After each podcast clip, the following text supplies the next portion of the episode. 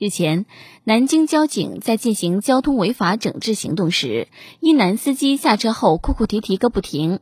经过酒精测试检测，未达到酒驾标准。得知检测结果后，男子突然转悲为喜，立即扑向交警怀里求安慰，随后竟笑了起来，还与在场执勤的警力一一握手。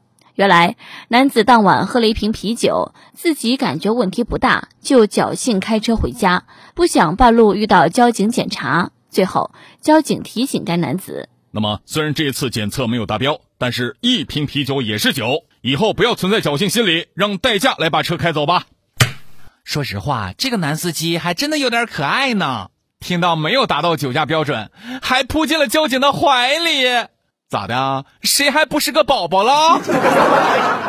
我隐约听见交警慌乱的声音：“哎，别别别别别，不不不不要不要不要不要不要不要！嗯，真替交警叔叔担心，有没有被揩油啊？” 如果给这则新闻重新加上一个标题的话，是不是可以这么说？震惊！深夜一个男子嘤嘤扑进交警怀里，究竟是为何？话说回来了，喝了一整瓶啤酒都没有超标，你这个啤酒感觉有点毛病啊！讲真，如果从安全起见，开车就应该滴酒不沾，一瓶都别喝，喝了又担惊受怕的，这玩意儿能专心开车吗？希望这位嘤嘤怪以后引以为戒吧，下次开车可不要喝酒了，不然抱谁都没有用的。不管是不是达标。